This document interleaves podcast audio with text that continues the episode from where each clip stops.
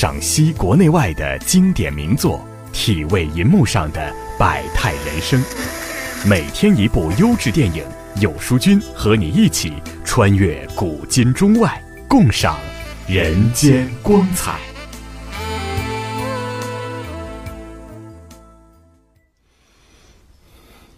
我该怎么办？圣诞节要发表广播演讲，像您父亲那样。说的没错，可他已经不在了。不，他还在，就在我给你的一仙令上。其实放手没那么难，你不用总是随身带着他，或是你哥哥。你现在不应该再害怕你五岁时畏惧的那些事、那些人。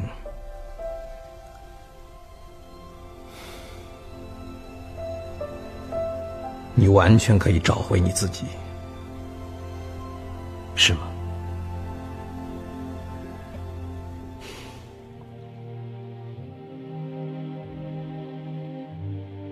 前段时间在刷《国王的演讲》这部英剧时，突然解决了第一次看这部剧时的一个疑惑：为什么乔治六世努力想医好自己的口吃，兜兜转转却绕了一个圈？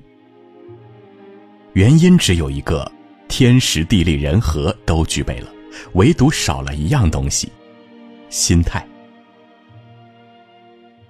国王的演讲是一部讲述在二战期间医治英国国王乔治六世口吃的影片。尽管所有人都在想尽办法帮助国王治疗口吃，依旧没有效果。直至在语言治疗师莱纳尔·罗格的治疗下，才最终克服障碍，并发表了鼓舞人心的演讲。看完整部影片，印象最深的就是，这个世界真的没有天生的废人，只有不努力的王者。我之所以把国王定义为一个不敢努力的人，是因为。当莱纳尔·罗格问他什么时候开始的口吃，他不假思索的就说：“从小就是。”后来才慢吞吞的承认是在四五岁左右。让他读一段文字时，他立刻回应道：“我读不了。”就连乔治五世让他一个人安静的读一段演讲稿时，他依旧是这么一句话：“我读不了。”他努力去按照所有医生的方法来治疗口吃，可一让他读文字时，就十分抗拒。他不愿意去尝试，因为在他的潜意识里一直相信，他天生口吃，你做不到。这种心理暗示是最可怕的，未战先败，而且败在了自己对自己的否定上。影片中，医生说。每个病人都害怕努力半天又回到起点。其实很多人都是这样，总是担心付出与回报不成正比。所以当把一件事情搞砸时，总是第一时间把我做不了，我承认我就是个废人，当做无法努力的借口。马云曾说，一个人真正成功的条件，不是给了你多少优越的物质准备。而是你对自己正确评价中肯定和否定所占有的比例。上帝让我们来到这个世界，就注定了谁都不会一无是处，万物各安其位，各得其所，这才是大自然的规律。就像影片中所说的一样，为人生做出改变时，开始总是最难的，过程总是最痛的，结果却是最好的。乔治六世最后能够发表演讲，最关键的一点在于，他克服了把口吃当成天生残疾的心理障碍。勤能捕捉，懒能废人，唯有掌握真知，才能正确行事。在上帝眼中，每个人都有价值，我们应该像他们爱我们一样爱自己，努力创造自己的价值，把生命的意义发挥到极致。生活中，我们常常需要与他人对比，目的是比出和他人的差距，努力提升自己，完善自己。而那些不切实际的对比，只会让我们消极的否定自己，认为优秀的人都是上天派来的天使，自己已是被上帝遗忘的废人。但一个人究竟能过得怎么样，从来都不会被某一个瞬间决定，而是态度决定下的高度。有这样一个孩子，他出生那天，孩子父母哭了，护士哭了，助产士也哭了。不为别的，只是因为孩子没有四肢的长相，吓坏了在场所有人。当时很多人认为他活不了多久，但事实证明那些人都错了，这其中就包括他的父亲。他不仅活到了现在，更是活成了万众瞩目的王。他就是尼克·胡哲，一个靠着一张嘴带给很多人希望的励志英雄。小时候的尼克经常被同龄人嘲笑，会被问及一些带着嘲弄的问题：“你会上厕所吗？我打赌你这辈子不可能掏自己的耳朵。”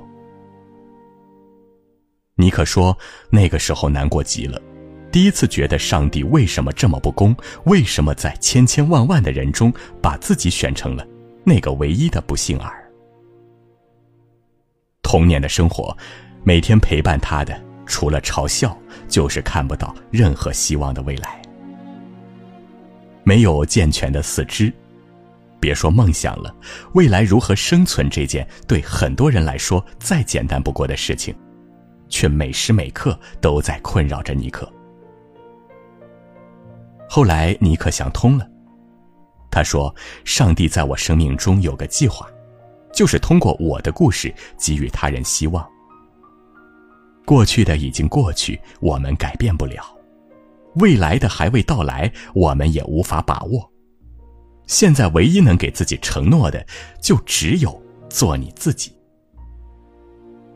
做你自己看似简单，其实更难。”难不是因为做不好自己，而是对自己认知上总会出现一些偏差。人都有这种心理，预期很美好，结果往往不尽人意。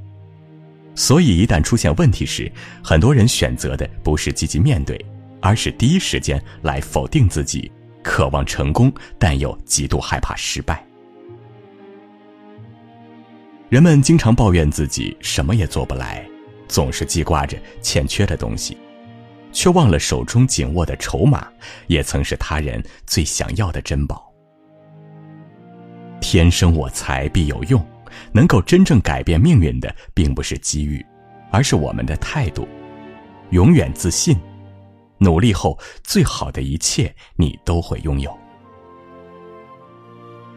就像尼克所说，最大的欺骗，莫过于以为自己不够好。以为自己毫无价值。你要相信，即使是生命中最糟糕的事情，对于别人依然有着非凡的意义。这世上只有一次又一次的尝试，没有失败，没有失败者。这世上只有大器晚成或年少有为的王者，没有天生一无是处的废人。正如爱迪生所说：“成功是百分之九十九的汗水加上百分之一的天才。”人生一世草木一世秋，人生很长，起落沉浮是常态。得意时要反思，失意时更不要把自己归为百无一失的废人。唯有积极面对，你想要的，才都会有。二十出头的年纪就已成为国内著名舞蹈演员，多次获得舞蹈大赛金奖。零六年春晚，他与舞蹈家杨丽萍、谭圆圆共同表演了舞蹈《岁寒三友》。零八年奥运会受邀参与开幕表演。他的前半生活成了张爱玲曾说过的一句话：“出名要趁早。”他的后半生又应验了孟子中的一句话。故天将降大任于斯人也，必先苦其心志，劳其筋骨。对于靠腿吃饭的流言，你瘫痪了这四个字，没有人可以拍着胸脯对他说：“我能感同身受，二十七岁，双腿瘫痪。对于一个不学舞蹈的年轻人来说，也犹如晴天霹雳。更何况对于一个刚刚成长起来的舞者，这无疑被判定了终生为废人的死刑。留言说：“那一次摔走的不只是梦想，还有自信。但也从未想过放弃，因为一旦放弃了，废人这个标签，终将伴他一生。唯有努力去建立自信，王者的皇冠才会一直戴在自己头上。老天在一些东西上真的是公平的，就看你自己怎么利用了。”双腿瘫痪，对于努力提升自己的留言，与其说是一个打击，更不如说它是另一种辉煌的开始。人生啊，难免有些磕磕绊绊，遇到问题时，学着跳出现有环境，去思索优化人生的最大梦想，不断努力，好运会在经历厄运后加倍接踵而至。木心先生曾在《文学回忆录》中写道：“做生活的导演不成，次之做演员，再次之做观众。从导演到观众，没有好坏，只是把自己的舞台换了一个地儿而已。可见，每个人都有自己的优势，这也是一个人存在的意义。”但有些人活了半辈子，依旧觉得自己一生过得干巴巴的原因，是没有对自己做出行之有效的定位。看别人优点时，总是用放大镜；看自己优点时，又总是过度用缩小镜。久而久之，缩掉的是自信，是要努力的理由，是对自我肯定的底线。是劳碌了半生，却得出一个最为之气馁的结论：你就是一个废人，只能终日做着千篇一律又不喜欢的事情。佛说：“物随心转，境由心造，懊恼皆由心生。”狄更斯说：“一个健全的心态比一百种聪慧更有力气。你的心态才是你真正的主人。”它决定着，要么你去驾驭命运，要么是命运驾驭你。就像在国王的演讲中，伊丽莎白王妃对医生说：“没错，我丈夫做过的治疗都没效果，他已经放弃了。”医生却自信的回了句：“他还没找我呢。”你看，在力所不及的地方，上帝必孔武有力。而当我们预言念于行动，我们就会变得势不可挡。好了，今天的专题就到这里。本周每天早上六点半，有书君和书友们一起欣赏国内外著名电影大师、电影史上代表性的影片，从经典电影中体味不一样的人生真谛。我们明天同一时间再会。